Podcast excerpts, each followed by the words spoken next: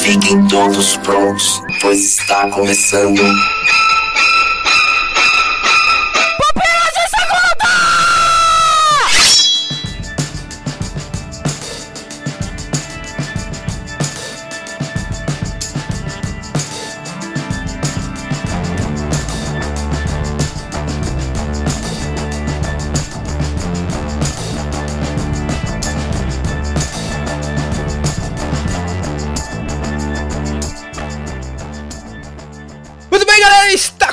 Começando mais um Pupilas de Segunda. Meu nome é Leonardo Agrelos e eu estou com medo. E juntamente comigo está o especialista na área de Stephen King. Eu tô esperando quem é. É você mesmo. Ah, sou eu? Caraca, Nietzsche Ah, Xavier. o cara que mais leu o livro de Stephen King que eu conheço. Mas eu tenho quase certeza que eu não sou o cara que mais leu o livro de Stephen King que você conhece. Talvez o Rocha. É o Rocha, com certeza. Bom, mas juntamente comigo aqui na nubice de Stephen King está também. Eu, Adriano Toledo. Oi, gente. O cara te joga na nubice porque ele é noob. É. Não, não, não. Leu menos de 45 livros de Stephen King é noob. Ah, então somos todos.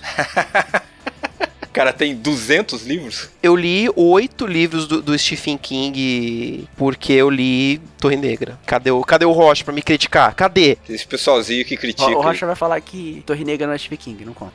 Ah, meu, o Rocha é uma pessoa que precisa encontrar essa parte do coração dele que deveria gostar de Torre Negra, que é tão legal.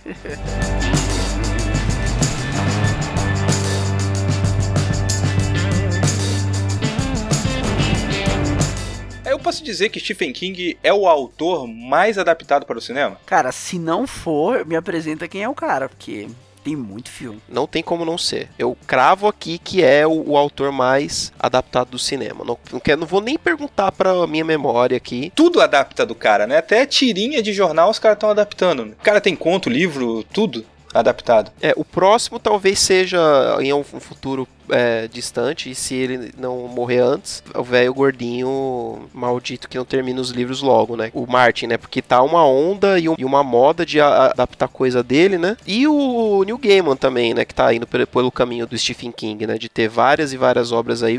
Nos últimos meses barra anos aí, descobriram quem é Neil Gaiman, né? E agora tudo que o Neil Gaiman já fez tá sendo adaptado, adaptado para alguma mídia. É, então, mas pra esses caras passarem, eles vão ter que escrever mais do que hoje. Aí que é um problema. Porque Esse é o pra problema. adaptar Stephen King é muito barato, né? Ah, O direito autoral do primeiro filme, se for o primeiro filme, é um dólar. É um dólar. Então, se você for um Uhum. cineasta e não tiver nenhum filme, você tem um, um dólar, você consegue adaptar o filme do cara. Pelos direitos autorais, né? Depois você. E não precisa ficar bom. Não tem essa obrigação. É, esse que é o negócio, né? Falando em adaptação, hoje vamos falar sobre as 10 maiores bilheterias de Stephen King, começando aqui da décima até a direção da primeira. Nesse primeiro bloco aqui, vamos fazer os 5 filmes, do 10 até o sexto filme das maiores bilheterias, começando com aquele que é um dos clássicos do cinema, O Iluminado. Filmaço, né? Que ele não curtiu. Tá vendo? Quando fica bom, ele nem curte. Pois é, cara, nem deu joinha. Do final de Game of Thrones ele gostou, né? Esse maldito. Sério? Gostou. Ah, não, mano. Caiu Ele no meu falou que gostou. Sai, sai sequência esse ano também, não é? O Doutor Sono. Sequência? Se- Doutor? Sono. Sim, vai sair uma sequência. Mas é esse ano mesmo? Não sei se é esse ano. Então, o Iluminado com 44 milhões domesticamente, né, ali nos Estados Unidos, não temos o número dele pelo mundo. Não temos? Não, por isso, justamente por isso que ele deve estar na décima posição, né? Com certeza ele estaria um pouquinho maior. Poxa É. vida. Mas é um baita filme, né? É um dos maiores filmes de terror aí do- da história. E deu dinheiro, né? 19 milhões, foi para 44. Pô, custou 19. A micharia. É, isso porque o filme tem Jack Nixon, né? Stanley Kubrick. Aí uma coisa aqui, né? A gente tem que levar a sério aqui também, né? O Stephen King tem quase 100 filmes adaptados e a gente tá falando aqui dos 10 primeiros, mas se a gente for falar dos 10 últimos, acho que nem o Nito vai saber quais são. Pô, o último colocado aqui, o 42, eu assisti, mano. Qual que é o 42? 42 não é o celular? Ah, se- no... Assisti, velho. Cara, tem muita coisa obscura aqui, velho. Desculpa aí. Esse tem um, um ator famoso no, no, no elenco, não tem? John Cusack e Samuel L. Jackson. Pagando aluguel. O John Cusack aceita qualquer coisa mesmo. Agora o Samuel L. Jackson pagando aluguel. Mas se a gente for procurar aqui, velho, dos 42 que, que eu tô vendo na lista aqui, 43, pelo menos uns 30 a gente vai ter assistido. Pode crer. A gente não, você. Não, mano, tem muita coisa aqui que a gente Você que é viu, fã aí, mano. Pô, Eu não assisti todos da 10, das 10 aqui, dos, dos 10 10 você não assistiu todos? Não, o que, não que você assisti fez não. da sua vida, cara? Ah, mas tava assistindo Transformers. Michael Ficar assistindo, Bay, é. Você tá assistindo Michael Bay, né? ficar assistindo Janela Secreta, o nono colocado aqui. Pô, Janela Secreta é legal, com um ator que eu não gosto. Cara, Johnny Depp. Janela Secreta é do Stephen King? Mano, eu vou, vou, vou falar pra você que eu não sabia. Era uma fase boa do Johnny Depp aí, que ele pegava uns papéis legais. Foi antes de Jack Sparrow, né? Então, Faz parte do universo de Torre Negra? Não, não. Janela Secreta, se eu não me engano, é aquele que o cara tá sofrendo, tipo aquela crise do, do alter ego, né? Que o Stephen King tinha essa pegada, né? De escrever livros. E como ele escrevia muito, pra não perder o valor no mercado, ele escrevia com outro nome. Ah, Um cara descobre, né? Liga pra ele, faz uma pressãozinha, ele fala, mano, por que, que você não não liga pra imprensa tal? Você descobriu um negócio muito louco, né? Se eu fosse você, eu não ligava pra mim, não. Que o cara queria dinheiro dele. Sim. Pra ficar calado. E aí ele vem com essa pegada, é meio que a criatividade dele pra fazer isso. E nesse filme, é, Johnny Depp é um escritor e ele escreve e assina com outro nome. E aí o cara do outro nome vem, tá ligado? Ai, caramba.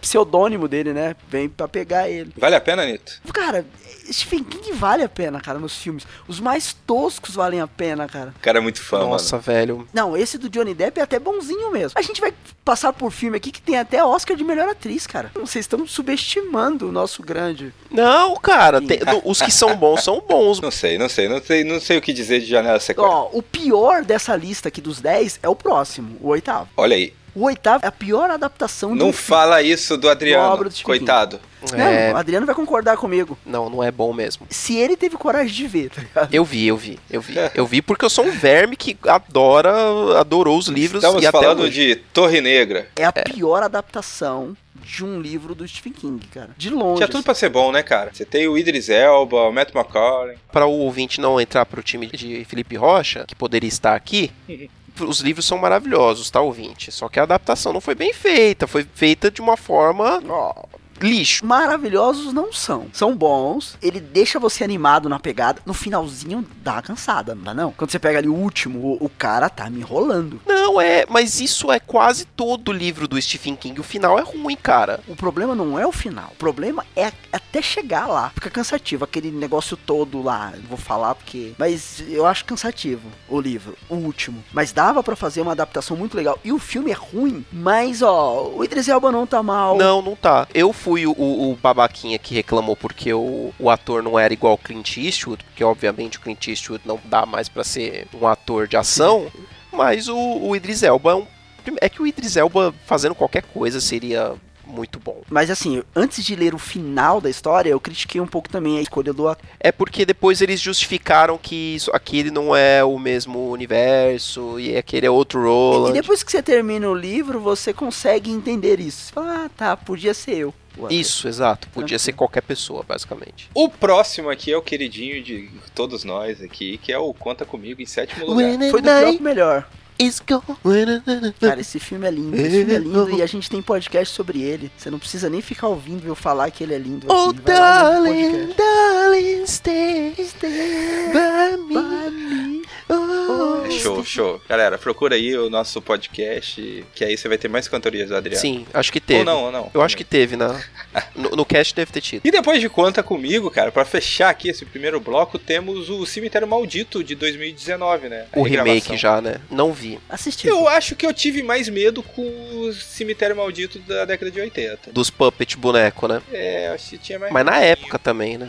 Ah, sim, a, a escolha do Cemitério Maldito ser uma menina mais velha, né, a ser ali possuída, pô, é muito melhor do que o menininho, né, porque o menininho, se você vê o Cemitério Maldito antigo, o menininho parece o Chuck. É. Ia ficar meio tosco mesmo, né, a menina ser mais velha é mais factível. Mas sabe o que me dá medo no Cemitério Maldito? Nos dois, mais no outro, os caminhões. Os caminhões são os- é o terror, né, cara. mano, você vai morar num lugar... Não, aquele caminhão é monstro. Mas o outro. A estrada é pior do que o cemitério. Nos dois. Mas a, no outro, a estrada me parece algo mais distante, né? Nesse, ela tá mais próxima, não sei lá. Mano, mas quando vem o- aquele o é caminhãozão, mano, você fala, eu posso estar longe, eu vou morrer, velho. Esse caminhão vai me. Mano, ninguém vai morar num lugar onde passa um caminhão mano, naquela velocidade, velho. Não tem como. E eu não lembro do Cemitério Maldito da década de 80 se era tão explicadinho que nem teve esse, né? Eles tentaram explicar, colocaram um- uma coisinha lá, né? Um monstrinho lá, pa- um demônio, né? Passado. Tinha um guia, pra... É, é. Um tutorial. Explicou demais. Tinha um Um tutorial. tutorial, é verdade.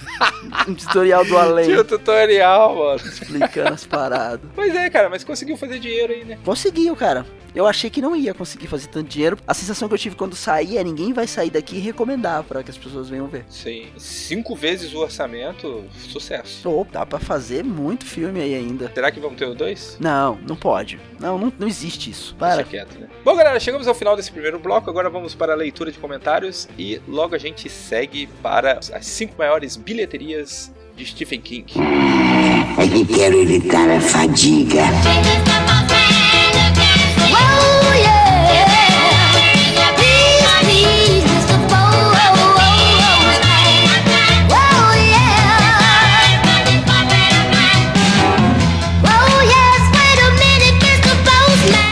Galera, estamos aí para mais uma leitura de comentários aqui nesse podcast aqui. ó, Ué, meu Deus, cadê Leonardo e Nito Xavier? Estavam aqui há um minuto atrás. Sumiram. Acho que os perdi, Igor. Aqui está você para me ajudar nesse momento de solidão que Nito e Léo me deixaram. É da índole deles fazerem isso mesmo. De repente fiquei só, sem. Abandonado. Não sei se estou em Lagoinha. Onde é que eu tô? Não, tô sem saber onde é que eu tô. E esse é o, o momento que você estava esperando, ouvinte, ansiosamente aí por todos esses anos e, e anos e anos agora que esse podcast de leitura de comentários é mensal aí. Eu sei que você tá chateado com tudo isso que está acontecendo, com essa ausência das nossas vozes lendo seus comentários, mas estamos aqui. E para isso, vamos ler seus comentários aí. Antes disso, Igor Reis, vamos para aquela clássica, clássica, clássica momento de indicações e desindicações em que nós indicamos um podcast ou desindicamos alguma coisa qualquer. E qual que é a sua indicação, Igor Reis? Então, Adriano, minha indicação de podcast, eu tô aqui guardando há muito tempo, sabe que eu não sou mais convidado para participar de leitura de comentário ou de pupila de segunda. Ô, rapaz. Fica aqui minha indicação. É o Mupoca 92 e eles cunharam um termo que deveria ser falado nos livros, que é o ex-empreendedores, que são os ex ex-empreendedores. Ex-empreendedores. Isso mesmo. Eles mostram que, tipo assim, no mundo de 2019, cheio de coaching, cheio de empreendedor de palco, cheio de gente que fala assim: ah, se você fizer, você vai conseguir, não sei o que, tá ligado? Você pode, você consegue. Num ano em que várias empresas foram abertas, principalmente o, o MEI, né, o microempreendedor individual, as pessoas precisam ouvir isso aqui. Porque não existe glamour nenhum em empreender. Eu sou uma pessoa empreendedora de profissão, né, e de natureza, mas eu já sofri com isso, eu sei como é complicado, então não tem glamour, não tem frase positiva, tá ligado? Que faça com que uma empresa que não vai dar certo vá pra frente e você tem que saber a hora certa que você deve parar. E aí eles contam os casos deles de dificuldade e por que eles deixaram de ser empreendedores, né? Deixaram de ser patrões e voltaram a ser funcionários. Isso é legal, cara. Interessante muito. pra caramba, meu. Nesse mundo que a gente vive aí de coach quântico e palavras de ordem e, e mudar o seu mindset, aí você tem tema legal aí, uma boa perspectiva aí pra tirar as pessoas desse lugar estranho aí de coaches aí que temos visto. Não é desmotivacional, é realista, entendeu? Isso, mas é isso que a gente tá precisando, de realismo. É, porque mostra assim que, tipo, eu não lembro mais, mas o, o Sebrae tem um estudo que fala que em 5 anos, metade das empresas fecham. É quase a mesma coisa que um casamento, tá ligado? E aí, acho que em 10 anos, 80% das empresas fecham. Tem um número desses, assim. Então, é, é muito importante a gente saber e se preocupar com isso. Legal, cara, muito bom, muito boa indicação aí, ouvinte, vá atrás. E a minha indicação, Igor Reis, a da minha última indicação tinha sido o Presidente da Semana, né? Que era um podcast da Folha, que tinha sido sobre um presidente a cada semana desde do primeiro presidente lá na, da, da Primeira República, lá do nosso querido Marechal Deodoro da Fonseca, até Jair Bolsonaro. E agora eu quero indicar o podcast de Veja. A Veja tá com uns três ou quatro podcasts aí, tá entrando Legal, não sabia não. de cabeça no- nos podcasts e o, o, o que eu acho mais legal deles é o Funcionário da Semana, que é um podcast que se dedica a tratar da carreira, né, de quem é cada, a cada semana um político, né? E aí eles têm aí episódios sobre cada filho do Jair Bolsonaro, sobre o cada ministro, sobre o Dias Toffoli, sobre o Ricardo Salles, sobre a Raquel Dodge da, da Procuradoria, sobre o Marcelo Freixo, vários, vários, vários, vários aí sobre os mais diversos políticos das mais diversas colorações e, e lados das ideologias aí políticas. Vai agradar a todos, tenho certeza. E é interessante para você entender, né, o, o background de cada um. Muitas vezes você votou nas, nas pessoas e não sabe muito bem aí. Indico aí muito, muito aí um episódio sobre o Alexandre Frota, que foi bem interessante aí pra você ver aí a trajetória dessa figura e como que ele entrou na política aí, que tá nas notícias aí nos- nas últimas semanas aí pela sua expulsão do seu partido. E eu acho um podcast muito bom, ouça aí. Já salvei aqui pra baixar.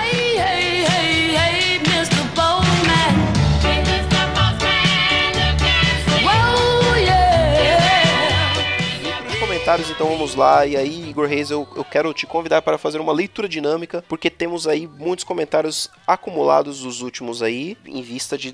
Temos agora um podcast mensal, né? Apenas de leitura de comentários, mas nós não vamos deixar de ler o seu comentário, ouvinte. Para tanto, quero que Igor Reis comece aí com P2 120, minha primeira vez no cinema, o primeiro comentário do Eduardo Silveira. E o Ed, ele diz o seguinte: Minha primeira vez no cinema foi para assistir o Quatrilho. Meu Esse o Deus, Quatrilho é o Ed. quê? É, eu Não acho que é um conheço. filme nacional, cara. Bem. Ah, sei lá, meu. Enfim. Mesmo assim, né? Bom, Ok. Ele fala assim: em um cinema que nem existe mais na cidade. Tinha poltronas de madeira que o assento recolhia. Também assisti o Rei Leão e Toy Story nesse cinema. Vale citar que já fiz o movimento de se espreguiçar e estender o braço clássico visto nos filmes. Ah, o Ed é olha, esperto, hein? Espertinho. Só fiz porque via nos filmes e precisava fazer na vida real. Abraço. Tem histórias de cinema pra contar esse Ed. Olha aí. Espero que ele não veja os filmes também no, no cinema em, em velocidade 4.0, como ele ouve os podcasts. É, Assisti duas horas em 20 minutos. Próximo comentário aqui também no, no mesmo podcast, Adilson Miranda, nosso querido ouvinte aí. Ele diz assim: Estou até agora imaginando nosso querido Léo Agrelos, o Wolverine do Pantanal Mato Grossense, De chapéu Usando seu- caipira, de chapéu caipira, cara. macacão. Usando seu traje confeccionado de couro de jacaré e sapatos de pele de sucuri, assando seu churrasco de capivara em um de seus espetos de adamantium, se preparando para mais uma gravação do nosso amado Pupilas em Brasas. Agora essa é a minha imagem de Léo Agrelos.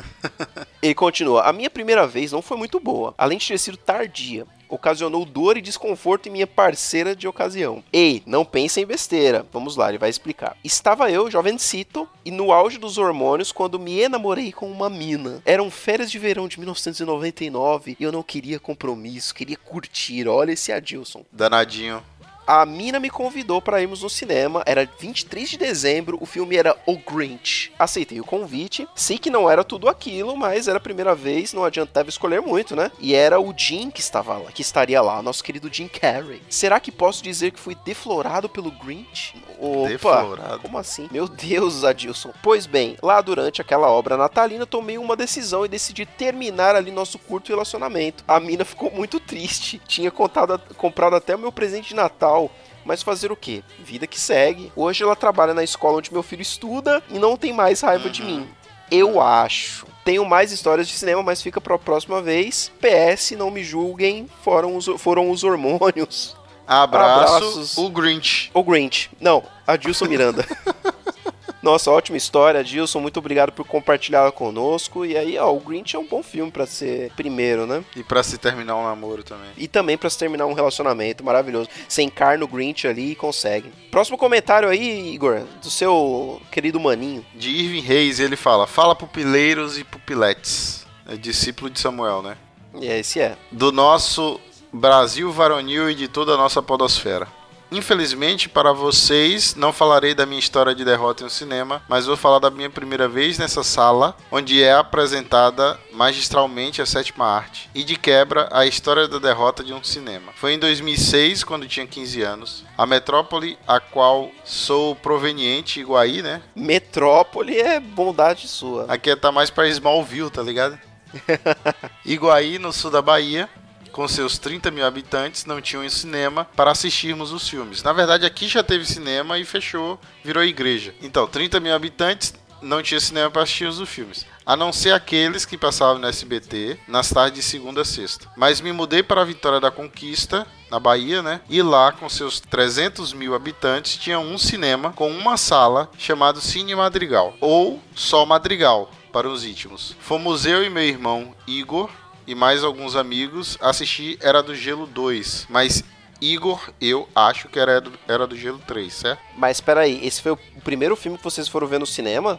É, isso aí. Caraca, ok. É triste, né? Que era um filme legal para a época. Mas o cinema era daqueles antigos, do mesmo jeito que o Adilson está falando, né? Que como tinham Sim. um monopólio, porque era o único em uma cidade de médio porte, conseguia se manter. Algum tempo depois, no mesmo ano, um shopping abriu na cidade com outro cinema, mais moderno e, se não me engano, com umas três salas. Isso fez com que o Madrigal acabasse fechando em alguns meses. Bom, na verdade, ele acabou virando o cinema de filmes eróticos e, posteriormente, uma igreja neopentecostal de teologia da prosperidade que foi a mesma igreja que comprou o cinema daqui de Guaí. Um abraço para vocês, Eita. mantendo aquela distância segura para não ser furado pelas garras do Wolverine. Sempre importante ter essa distância. Poxa, cara, é, foi Era do Gelo 2 ou 3, que foi É, o primeiro filme que eu vocês acho que foram. o Vocês foram 3. já mais velhos, então. Já, né, já, é tipo, ele tinha 15, eu tinha 18. Poxa vida. Nesse cinema novo eu assisti Duro de Matar 3. Jesus, É, que horror. parceiro. Tivemos aí a- esse compartilhamento aí dessa história dos irmãos Reis aí, de sua primeira ida ao cinema. Mas próximo comentário aí de Tamires Nascimento, dizendo assim também pro, pro mesmo cast. Voltei. Depois de tanto tempo sem comentar, vim contar a minha primeira vez ao cinema. Foi num passeio da escola para ver o filme do Castelo Ratimbum e depois fomos no- na locação do filme para ver como tudo tinha sido filmado. Caraca, meu, que maneiro. Massa. Lembro que fui bem empolgada e o passeio no castelo foi bem divertido. Lembro mais dessa parte do que a experiência do filme em si. Abraço. Caraca, Tamires, que legal a sua primeira experiência com o filme. Foi, Pô. assim, mega massa, meu. Com certeza. Castelo Ratimbum é um negócio que fez parte da infância de muitos brasileirinhos aí. Essa deve ter sido uma experiência memorável mesmo. Eu queria muito entrar no quarto do Nino, né? Quando teve aqui em São Paulo a exposição, eu não, eu não fui. A Aline foi, ela chorou, cara, quando ela acionou lá a, pa- a paradinha e deu a volta pro, pra entrar no quarto do Nino, né? Que o castelo foi remontado lá no, no nosso Museu da Imagem do Som aqui em São Paulo, né? Mas ela chorou de felicidade ou de susto? De emoção.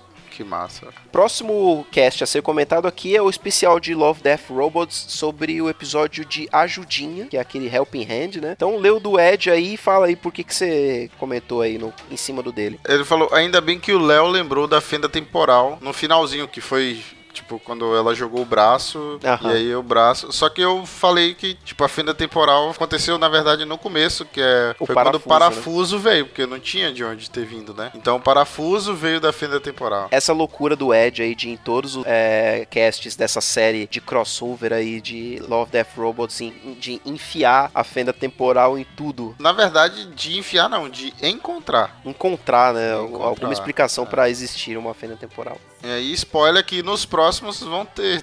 Pelo menos nos que eu gravei. Vai, né? Então vamos para Pupilas em Brasa 139 sobre Terra Plana, Igor Reis. Primeiro comentário é de Abner Lobo. Vou, vou ler aqui o comentário do meu Pokéfriend aqui, meu querido companheirinho de Pokémon GO. Fiz um teste em um importante portal de pesquisa mundial e segundo ele eu sou 0% terraplanista. Olha aí, Abner Lobo, tá de parabéns. Obviamente esse site está completamente errado. Afinal, como podemos afirmar que a Terra é redonda, sendo que chamamos de planeta Terra? Enfim, não tenho mais nenhum argumento. Hahaha. Segue o link para a vossa apreciação, que é um link, obviamente, do BuzzFeed. É, e aí, se o ouvinte quiser fazer também o teste aí de quanto, qual a sua porcentagem de terraplanista, entra aí no link aí No do BuzzFeed site, e faça é. o teste. Isso. Vai lá no site, dá um page view pra gente. Igor Reis, mais uma vez você vai ler o comentário de Irving, fique à vontade. É, Irving escreveu um livro, né, sobre a Terra plana.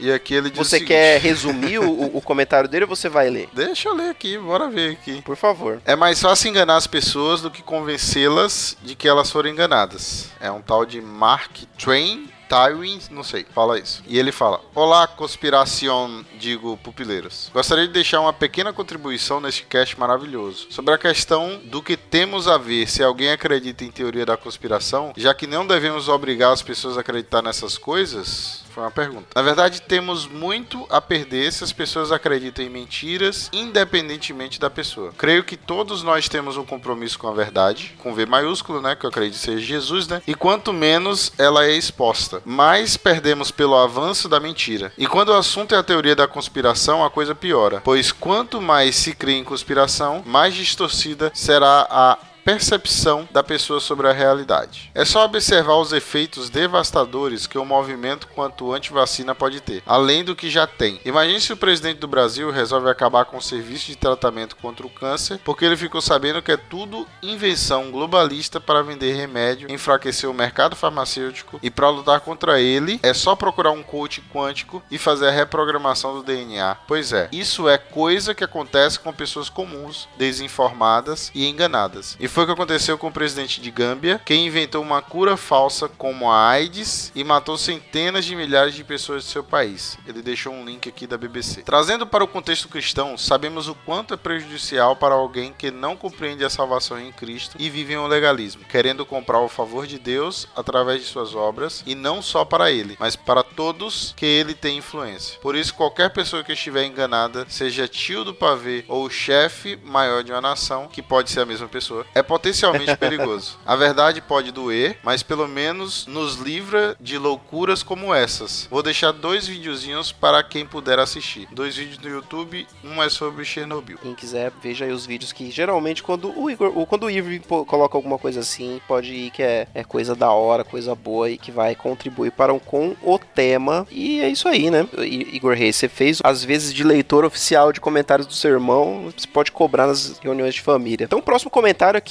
do Ed, aqui no mesmo podcast, ele diz assim: Deus já sabia das con- conspirações e por isso mandou escrever Deuteronômio 29, 29. O que que é Deuteronômio 29, 29, Igor? Aquela parte lá que fala assim que as coisas que são encobertas pertencem ao Senhor Ah, e as reveladas pertencem a nós, né? Devemos seguir segundo a palavra. Olha só, boa lembrança, boa aplicação também para esse desse verso para com essa, para com o tema, né? Sim. Faz sentido. Vou terminar aqui lendo então o último comentário desse Pupilas de Segunda, que é o de Adilson Miranda, mais uma vez aqui conosco, diz assim: a sua loucura termina onde começa a minha. Bom seria se as pessoas sentassem e conversassem sobre o que pensam sem ficar se agredindo ou enfiando doutrinas goela abaixo. Talvez chegariam a um consenso baseado no que faz mais sentido. Infelizmente isso não acontece. E o que faz mais sentido é aquilo que eu acredito e pronto. Talvez essa seja a graça da vida. Se todo mundo falasse a mesma língua, seria sem graça. Confesso que fiquei com peninha dos terraplanistas. Eles só querem um abraço. Estou lhes abraçando agora, mas não falem nada disso pra mim. Abraço e quando forem viajar, cuidado com a linha do horizonte.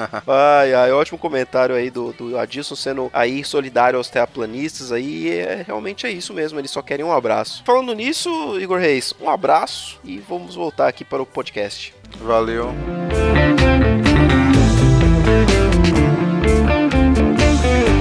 Muito bem, galera, retornamos aí agora da leitura do seu comentário. Vamos agora para o topo das bilheterias de Stephen King, começando aí por Cemitério Maldito. A gente encerrou o outro bloco com o Cemitério Maldito e começa agora com o Cemitério Maldito, aquele filme de 89. Caraca, o de 89 fez mais grana, né, velho? É, cara, outro mundo, né? Aqui eles estão colocando o valor corrigido, né? Sem toda a concorrência que temos hoje, né? Hoje eu acho que é mais fácil filmes passarem dos 100 milhões do que era antigamente, É. até por uma crescente populacional, né? Mas você vê que tem muitos filmes aqui que são novos, cara, que passaram assim, e, por exemplo, pô, você vê clássicos como o Iluminado, ou pior, né? Você vê clássicos como Carrie a Estranha, que nem figuram entre as 10. Indo para a quarta posição, temos. Como que é o nome em português? Louca Obsessão, hoje, no Tela Quente.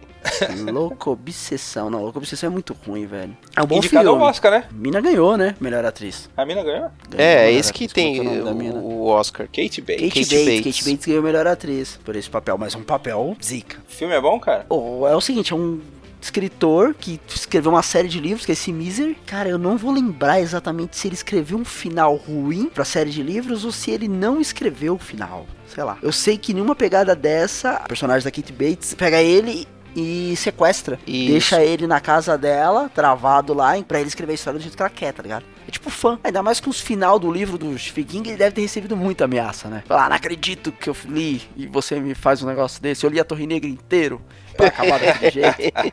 Seu miserável. Pô, mas com esse argumento, ele cabe um remake até hoje, né, cara? Super atual esse argumento. Ele escreve livro pra massa, né? Ele é tipo Dan Brown, então eu não vou nem julgar nesse momento porque a gente tá falando de Stephen King. Mas a pegada do, do Stephen King é que, tipo, ele consegue pegar um negócio muito besta e escrever, tipo, 600 páginas, tá ligado? Ah, isso é ideia bestinha aqui, ó, pá, pumba. Porque eu acho que deve ter sofrido muito com questão de fã chato. Ou E agora, subindo ao pódio, temos 1408. Que eu não esperava que tivesse aqui. A dobradinha aí, Samuel L. Jackson e John Cusack, que você falou que é meio qualquer coisa. Esse filme é bonzinho, é bem melhor do que o celular. O celular é ruim. Esse filme é legal. Vocês já assistiram? Já- Não, Já cara. assistiram o quarto, 1408? É, é um cara, o John Cusack, ele é aquele cara que desvenda mistério, sabe? Chamam ele, ó, tem uma casa mal assombrada aqui na quebrada. E ele vai lá passar uma noite pra desmistificar. Fala, não, tô, passei a noite lá e não tem nada a ver, não tem nada daquilo. E aí ele fica sabendo de um quarto em Nova York, eu acho. Num hotel, que é o esse quarto, né? O 1408 aí, e ninguém nunca conseguiu passar um pernoite dentro do quarto. E aí ele vai pra essa parada aí. Aí quando ele vai, a- a- o legal da, da pegada do filme é que não é algo sobrenatural daquele negócio de fantasmas e seres, não, é o quarto mesmo. Que Stephen King tem essa pegada, né, de fazer um dedo ruim, um, uma tábua de passar, sabe? Um objeto anonimado que é do mal. E nesse caso é o quarto. O quarto, ele entra na sua mente pra tentar fazer você se matar durante esse período de uma noite. Esse é legal, bom filme. Era a época que os dois estavam bombando, né, cara? Os dois nomes aí, os dois atores. É outra parada, né, É mano? que o Samuel. Jackson sempre tá, né, velho? Ele, tipo, montanha russa, ele vai e volta, vai e volta. Mas eu não sei se ele arrasta alguém pra assistir filme como arrastava antigamente, né? O próprio filme que saiu da Netflix, o exclusivo da Netflix, nem teve. Não vi muita O galera falando Shaft? do. Isso. Então, não sei, mas é muito Black Exploitation, né, cara? Parece que passou meio desapercebido, assim. Nem a Netflix deu muita importância, parece. É continuação do Shaft clássico? É, Isso. Sim, aí agora é com o filho dele. o cara tem que apresentar o filho, né? O Smith fez isso, aí a galera se sentiu culpada. E agora, segundo colocado da nossa lista aqui, das maiores bilheterias, está A Espera do Milagre, que também tem podcast. Filmaço. Filmaço, Nil. É só o que eu tenho pra dizer, pra chorar. Você sabe que a, a Espera do Milagre me lembra muito Um Sonho de Liberdade, cara. Me lembra bastante também. Pare- É muito parecido, né, a questão. Nossa, e o Sonho de Liberdade não tá na- no, no top 10, né? Nossa, 17, cara, que dó, velho. Que dó. Isso é uma dó mesmo agora, hein, cara. Um filme que está na maioria das listas dos melhores filmes de todos os tempos. Em primeiro lugar. O melhor É. filme que eu já vi na vida, velho. A Espera do Milagre, cara, eu acho que ele me impactou mais, sabe? Eu acho que eu vi numa época que eu entendia mais sobre o filme, sabe? E aí A Espera do Milagre dá um soco. É muito bom, cara, A Espera do Milagre. O filme é tão bem construído que você pensa que é uma história real. Até o cara começar a sugar mosquito, né? Você fala, não, ah, não. Não, mas tem todo o lance de que aconteceu lá em 1900 e não sei o que, quando ainda existia a cadeira, que não sei o que, sabe? Tipo, Sim. o filme ele constrói essa narrativa de que é- é meio baseado em fatos reais. E tem essa pegada também do, dos livros, né? Do, do Stephen King, dele pegar e colocar. é, ele te dá tanto detalhe, te introduzir tanto na história que quando ele vai fazer o cara sugar mosquito, você já tá, tipo, já amorteceu a sua, mente pra tentar racionalizar, entendeu? Você fala, Ah, você tá envolvido, né? é, talvez seja, por que não? E o Sam Hawking, cara, ele dá show, né, meu? Eu gosto muito dele, cara? Ele é o cara que faz o Três Anúncios para um Crime, né? É, ganhou o Oscar. Acho que ele ganhou o Oscar. três anúncios. É, o cara é sensacional, velho. E ele tá muito bem nesse filme. E eu vou te falar, cara, eu gosto tanto desse filme, tanto desse filme, que se tivesse a Espera do Milagre 2, eu assistiria. Eu quero a Espera do Milagre A 2. volta do John Coffey, tá ligado? Em primeiro lugar, agora, chegando na primeira posição, o óbvio, né? Que é um filme mais recente, é um filme que aproveitou da magia de Stranger Things. Todo mundo estava buscando mais aventuras como Conta Comigo e tal. Falando nisso, cara, o Conta Comigo ele podia ser regravado facilmente agora, nesse momento, né? Ah, mas não mexe, não. Tá bonitinho. Dá pra ver ainda hoje, velho. Dá, dá pra ver. Não tá datado, hoje, cara, não é- tem nada no filme pra. Mas se fizer um filme novo, Nito, ele não vai diminuir o clássico, entendeu? Não, não, não vai, só vai aumentar minha Não. frustração de filme. É sua frustração com a vida, não com o Eu clássico. vou estar com expectativa. Você vai assistir, se tivesse um Conta Comigo regravado. Lógico. Eu assisti Cemitério Maldito. Gravado? Por Se tivesse um, co- um Conta Comigo com a galerinha do Stranger Things. Ah, não, os moleques já tá. Não, os moleques já tá pro cara tá de grande, né? família já, não dá, não. Esse moleque tão grandão. ser mais novinho. E o segundo que sai agora, é, dizem que agora é terror mesmo, né? Agora ele vai fazer Será, terror. cara? Dizem que agora o bicho pega. Porque já apresentou, já levou todo mundo pro cinema, a galera vai voltar. Esses 327 aqui vai voltar, velho. Na verdade, são 700 milhões no mundo todo, né, Ah, cara? sim, 700 milhões no mundo todo, é dinheiro pra caramba. Acho que se acumular os 42 filmes que foram adaptados de Stephen King, não dá o que o It conseguiu. E a galera vai voltar pra ver, mano. Então vai ser uma sequência, tipo, devastadora pras adaptações do Stephen King. Ah, É o filme com a maior bilheteria entre as censuras R, né? É, Que é aquela censura mais pesada dos Estados Unidos, né? Caraca, não sabia disso não. Em segundo lugar, o Exorcista. Então, quer dizer, It mandou bem aí. Eu tenho um problema com o It 2, porque o primeiro It, ele se apega muito na aventura dos personagens, né? Eu não sei como é que vai funcionar essa dinâmica no segundo filme. Porque o livro, ele intercala, né? Você vai até o final intercalando os dois núcleos, né? Eles, jo eles crianças e eles adultos. Agora, o filme deve ir mais para o lado dos adultos, né, cara? sim. Então, eu não sei como é que vai funcionar essa dinâmica. Vai ter James McAvoy, velho. Vai tá legal. Não sei se é o suficiente, entendeu? Será que vai ser só mais um filme de terror ou vai ser esse filmaço todo que nem foi o primeiro It? Mas foi esse filmaço todo? Ah, cara, eu gosto muito. É, então. Ok. Tu não gosta, Adriano? Eu gostei, cara. Estou com um pouco de cagaço para o próximo. E eu confesso que o primeiro filme, ou eu não vi, ou eu não me lembro. O clássico. Sei. É que antigo pra caramba, não é? O outro. Então, e todo mundo fala, não, porque é muito bom, porque não sei o que. Meu, eu não é, me lembro de é ter legal, visto. É cara. legal, Mas o primeiro eu achei muito bom, cara. É porque esse daqui é divertidão, né? Pelo menos eu não tenho lembranças de assistir o, a coisa lá e achar divertido, não, cara. Quando eu era mais novo, assim. Talvez. Mas o um- palhaço dos dois são assustadores. né? Sim, O cara tá bem pra caramba com o palhaço, né? É o que eu tenho mais vontade de ver, é o palhaço. Você falou questão da aventura, eu acho que beleza. Entregou um bom filme de aventura, com aquela pegada mesmo Stranger Things, das crianças, interação entre as crianças, e o medo e o monstro. Ok, mas eu não sei se eu quero ver um outro filme com isso, entendeu? Gostei muito do filme, gostei muito do filme. Mas eu não sei se eu quero ver outro filme com a mesma pegada de crianças correndo de um palhaço que seja adultos divertidos, dons correndo de um palhaço. Eu realmente quero ver esse palhaço arrebentando, assim. Eu quero ver o bicho pegar agora. Tem que ter morte. É, eu Terror, já né? tive a Terrorzão. dose de diversão. É, agora eu quero, eu quero chegar em casa e falar assim, caraca, eu não quero ver palhaço nos próximos três meses. E é coisa fácil, né? E ninguém gosta de palhaço assim. Pobres palhaços. É. Coitado do nosso ouvinte que é palhaço. É, ouvinte, você que é palhaço, que é dessa profissão tão difícil de. de Estigmatizada. é, terrível de, de, de- de se ter. de compreender. Que só quer levar alegria pro povo. Só quero dar alegria pro meu povo.